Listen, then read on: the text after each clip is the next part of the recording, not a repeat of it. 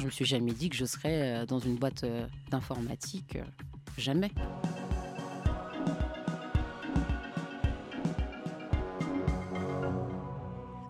Championne de France de triple saut et aujourd'hui chef de projet euh, digital chez Cap Gemini. Jamais elle n'a abandonné ses études et jamais elle n'a cessé de se former. Voilà une trailblazer comme on les aime ici sur Way, ces pionniers qui défrichent euh, toujours de nouveaux chemins. Amanda Wedraogo est avec nous. Bonjour et bienvenue sur Way. Bonjour Charlotte. Très heureuse de, vous avoir euh, avec nous. Lui aussi est un trailblazer, l'un des premiers utilisateurs et fan. C'est d'ailleurs marqué euh, sur son sweatshirt, donc euh, on, ne peut pas, on ne peut pas le louper. Bonjour Jean-Michel Boujol. Bonjour Charlotte. Salesforce MVP Hall of Fame, Salesforce Einstein Champion, c'est quoi tout ça? Alors en fait, ce sont des, des, titres qui nous sont donnés par Salesforce à partir du moment où on, a beaucoup d'actions dans la communauté, on fait beaucoup de choses, on, crée des événements, qu'on a des groupes, qu'on anime un petit peu cette communauté. Bah, Salesforce est là pour aussi aider et donner des, euh, des, titres qui permettent euh, bah, de représenter euh, ce qu'on peut être et dont être plus à même de répondre à des questions, euh, comme je le fais aujourd'hui par exemple. Euh, fondateur de euh, Sharing Peak, start-up française qui propose de doter l'écosystème Salesforce d'un hub d'images. et avec vous, grâce à vous, on va comprendre pourquoi quelqu'un comme Amanda est l'incarnation parfaite hein, de ce qu'on appelle un trailblazer, un aventurier du, du, digital. Comment et pourquoi ils utilisent les outils Salesforce et pourquoi c'est au service de, leur carrière surtout. Euh, Amanda, on va parler avec Jean-Michel un peu plus tard de votre métier, de votre carrière dans le digital, mais euh, moi, votre parcours, il me fascine euh, dès le départ. C'est-à-dire que vous êtes une championne d'athlétisme de très très haut niveau. mais dès le début de cette carrière dans, dans l'athlétisme, carrière de sportive, vous n'avez jamais abandonné vos études. Pourquoi? Bah Parce que je savais très bien qu'à un moment donné, ça allait se terminer. Et euh, je voulais pas me retrouver comme pas mal d'athlètes, euh, disons, en difficulté après une carrière euh, terminée ou une blessure, puisque la blessure fait partie aussi de l'athlète, mm. de la carrière d'une athlète.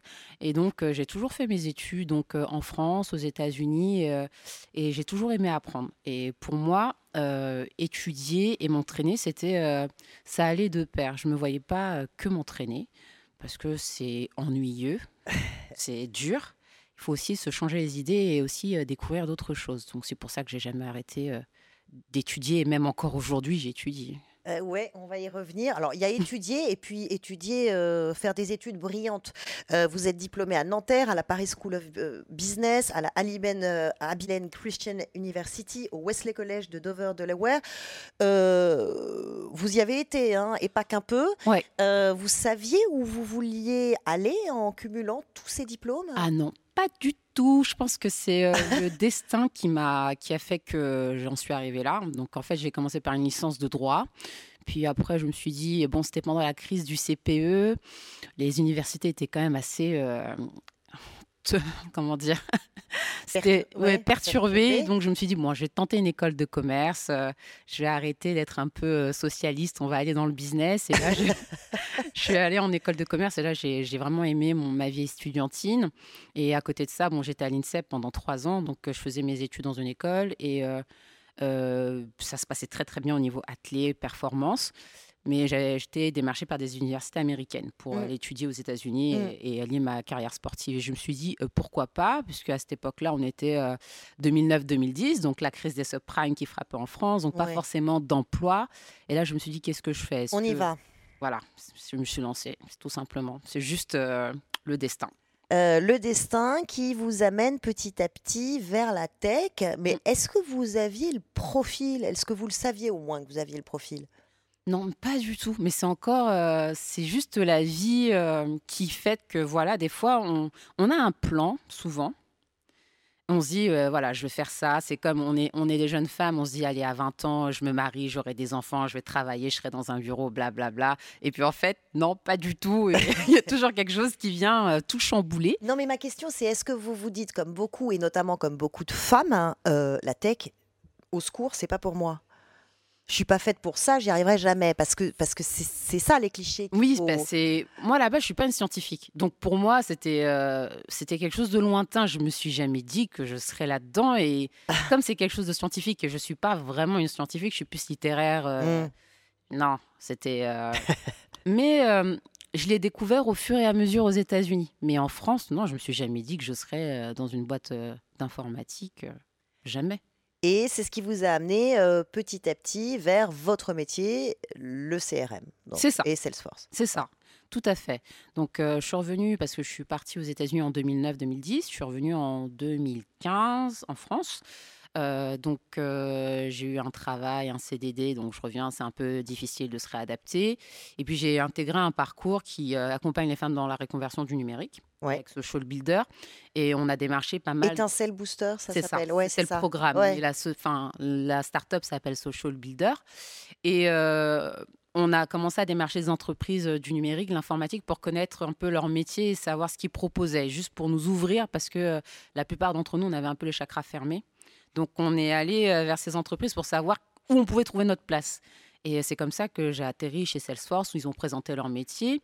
Et euh, j'ai rencontré des personnes qui m'ont permis un peu de m'expliquer, oui, mais tu sais, tu peux faire ça, il y a cette plateforme qui peut te permettre de faire ça. Et je me suis dit, ah ok.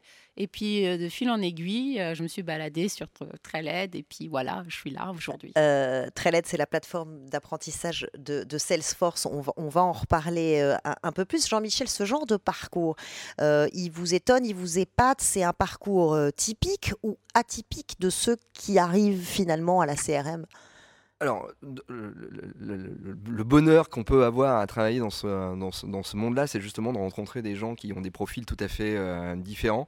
Euh, il y a une manière euh, d'appréhender l'outil qui est comment je comprends un business et comment j'amène l'outil à être utile pour le business. Mm. Ça peut paraître très technique lorsqu'on regarde ce qu'on va devoir faire, mais au final, il y a surtout des briques logiques, euh, des approches qui sont euh, euh, comme l'abnégation qu'on peut retrouver dans, le, dans le monde sportif, ou la, compréhension de ce besoin d'être organisé pour pouvoir atteindre un, but.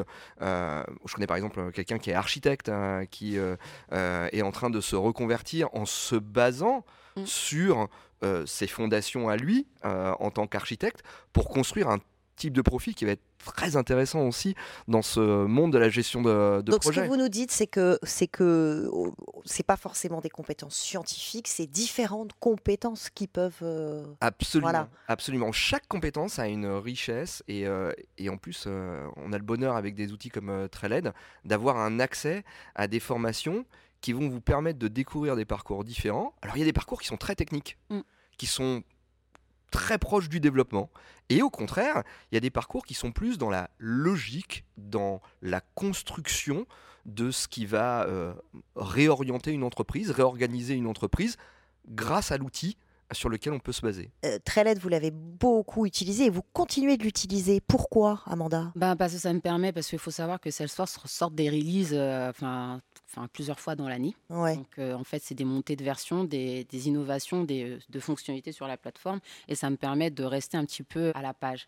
Et aussi parce que, bon, c'est très centré sur Salesforce et les différents modules, mais il y a aussi pas mal de. Il n'y a pas que du CRM, il y a justement. Il n'y a, pas que du CRM, il y a du management, il y a, y a, aussi un peu tout ce qui est de la culture autour de la tech. Mm. Donc c'est aussi intéressant, euh, et puis c'est en anglais, donc ça me permet aussi de maintenir mon nouveau en anglais, mais c'est aussi, euh, ça me permet juste de de prendre connaissance des nouvelles fonctionnalités que je peux aussi proposer aux clients dans mon métier. Euh, vous êtes aujourd'hui consultante pour Capgemini avec différentes missions, la plus récente pour NG par exemple. en quoi consiste votre métier exactement? Alors actuellement, j'ai une mission de proxy product owner, donc ça peut paraître compliqué, mais on va faire simple. je suis juste consultante fonctionnelle. Moi, mon, le but du jeu, c'est vraiment de cadrer le besoin du client. Donc je vais rédiger des, petites histoires qui vont expliquer la fonctionnalité et pour la transmettre aux développeurs pour qu'ils puissent l'implémenter. Et cette mission, elle est super intéressante. Pourquoi? Parce que, bon, on touche au module euh, Sales Service, mais on a, on a une brique Velocity et dans nos DevOps, on utilise du Copado. Donc je dis, mais attends, c'est trop bien. Alors là, j'ai besoin de là, j'ai besoin de mon trailblazer de choc pour, euh, pour, pour, nous décoder tout ça. Ouais, tout à fait. Donc Copado, déjà, euh, tu, te bases sur un outil qui est DevOps, donc qui va aider la mise en œuvre de, des développements, assurer une qualité. Hein, mm. Si j'essaie de, traduire pour les gens qui qui sont pas les mains dans le cambouis comme comme nous on, peut l'être. c'est un outil qui t'a permis peut-être aussi de d'être plus organisé, d'être plus détaché par rapport à ces soucis de qualité qu'on a tous, mais qui prennent énormément de temps et, mm. des risques importants, parce que quand on change une petite fonctionnalité, bah, parfois ça peut avoir des impacts un petit peu, euh, un petit peu partout. Ça a été une découverte, c'est la première fois que tu utilisais euh, cet outil-là? Alors, je le découvre au fur et à mesure, mais je sais qu'à terme, c'est censé quand même nous faciliter les, livraisons en production et surtout la qualité. Mais euh, je ne l'ai pas encore, je l'ai pas testé parce que je ne suis pas technique en tant que fonctionnel. Je on sent que c'est un, un, lien entre euh, la partie développement où Copado est, euh, est, universalisé, utilisé euh, énormément. Hein. C'est un outil qui est d'abord fait pour les développeurs. Moi, je trouvais ça très intéressant de voir à quel point ça devenait aussi un outil pour toi et qui te permettait aussi peut-être de discuter mieux avec eux ou d'avoir une, une, relation avec eux sur, des, sur des bases sur lesquelles. bah, pas, encore. Pas, encore. parce que j'aurais dit bah, j'aimerais bien apprendre justement à faire des, des packages Copado parce que aujourd'hui, avant, on, comment dire, euh, je configurais et puis euh, voilà, on livrait euh, à la mano. Mm. Et mais là, il y, y, a un package de Copado qu'il faut faire avec des US. Il faut bien rédiger toutes les métadatas pour pas qu'il y ait de problème. C'est quelque chose que je, que je n'avais pas l'occasion de faire. Donc c'est quelque chose que je dois apprendre, mais ça doit être rapide. On apprend où? Sur Trailhead? Euh, Encore une Alors, fois pas, pas, non? pas encore trouvé de module là-dessus, mais peut-être que Jean-Michel mmh. pourrait euh, m'aiguiller. Il n'y a pas encore de module sur, euh, sur Trailhead à, mon avis, mais, mais effectivement déjà dans l'approche, mmh. il y a des modules Trailhead de base qui permettent de comprendre bah, ce que, la différence qu'il y a entre de la configuration du développement et comment ça s'intègre et pourquoi c'est important mmh. que tout ça soit cohérent hein, pour qu'on casse pas les choses au moment où on les met, euh, on les met en œuvre et qu'on garde cette souplesse et cette qualité. Et, puis Copado, bah, c'est un outil de, de, de, de donc mm. qui a ses propres outils de, euh, de formation. L'AppExchange, hein, c'est cette marketplace de, de Salesforce mm. dans lequel on va trouver euh, tous ces, tous ces outils-là. Ouais. Amanda, qu'est-ce qui vous plaît dans, dans, ce métier, celui que vous avez découvert finalement et, et, dans lequel vous continuer de vous former parce que c'est ça qu'on mm. comprend, hein, d'ajouter à chaque fois euh, des nouvelles compétences, des, nouvelles briques. Qu'est-ce qui vous plaît, euh, vous qui avez été, euh, vous faisiez le parallèle entre le sport et, votre, et vos études? Vous étiez à l'INSEP en équipe, aujourd'hui vous, vous travaillez aussi dans, dans, dans cet écosystème. C'est c'est le travail d'équipe qui vous plaît? C'est quoi? C'est de trouver des solutions? Alors, il y a beaucoup de choses qui me plaisent. Euh, tout d'abord, le travail d'équipe. Moi, j'ai, euh, je travaille avec une équipe qui est formidable. Et là, je suis en vacances depuis hier. Et je leur ai dit, vous allez me manquer parce que c'est, il y a de l'animation. Hein. C'est, euh, c'est surtout quand il y a des deadlines, on sent la tension monter. ça part un petit. Il y a du challenge. Faut retrouver le challenge. Il y a du challenge. Il y a beaucoup de challenge, autant sur le niveau d'apprentissage. Mmh. C'est, c'est des, enfin, Copado, je connaissais pas je le découvre. Velocity, je ne le connaissais pas du tout, je découvre. Donc, j'apprends c'est euh, euh, des nouvelles fonctionnalités, des nouveaux, euh, on va dire, on va pas dire plugins, mais bon. Le terme en français, je suis désolée, je le connais pas. Bah, mais sur, Velocity, pour, pour, pour, y revenir, donc c'est des, c'est pour, pour l'expliquer en, quelques mots, hein, ce mm. sont des, des, clouds industriels que, que Salesforce a acquis il n'y a pas longtemps et, et qui permettent d'aller d'aller accélérer euh, la mise en œuvre, euh, notamment euh, chez Engie, ils ont, j'imagine qu'ils utilisent la couche énergie qui existe chez Felicity, une, couche assurance, il y a une couche pour la santé, etc. Toi, ça t'a permis de faire quoi de, D'aller plus vite dans, la, dans la mise en œuvre de certains, de certains éléments qui sont propres à la couche, à la couche énergie? Connaissais pas l'idée de, parcours euh, guidé, par exemple. C'était quelque chose euh, dans Salesforce, on, on peut faire des process, mmh. mais je n'avais pas cette vision en fait de parcours guidé super simpliste. Euh, et ça, je trouve intéressant. Mais après, c'est encore même dans la configuration Velocity, c'est pas très compliqué. C'est souvent les, les, développeurs qui mettent la main dedans, mais en ayant un peu touché, c'est assez simple. Mais je suis pas encore rentré dans le vif du sujet de Velocity, mais j'y arrive, Jean-Michel.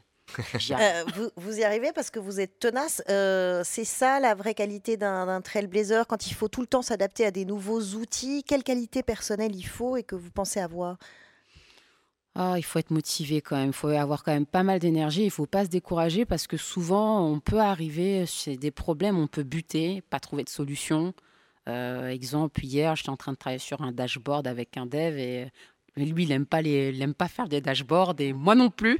Donc, un tableau de bord. C'est un tableau de bord avec des rapports et euh, bah, c'est frustrant, mais en même temps, euh, quand on y arrive, on a une certaine une satisfaction. Mmh Donc, il y a de la négation, il y a de la patience, il y a de l'énergie aussi, parce qu'il mmh faut rechercher, pas que sur Treled, mais aussi solliciter les bonnes personnes parce qu'on travaille aussi avec des architectes, euh, Velocity, Salesforce. Euh, donc, donc quand on. Quand ah, il y a une collaboration, comme oui. il y a, un travail de collaboration, oui. c'est ce qu'on on Est, on est une équipe, euh, il y a la communauté, c'est sûr, il y a la communauté Salesforce en ligne. Quand on sait pas, on pose des questions, il y a toujours des articles sur un problème mais euh, voilà. Merci euh, Amanda et merci Jean-Michel d'être euh, venu nous parler de tous ces outils, de votre passion, ce qui fait de vous de vrais trailblazers. Donc vous avez toute votre place ici quand vous voulez sur Way.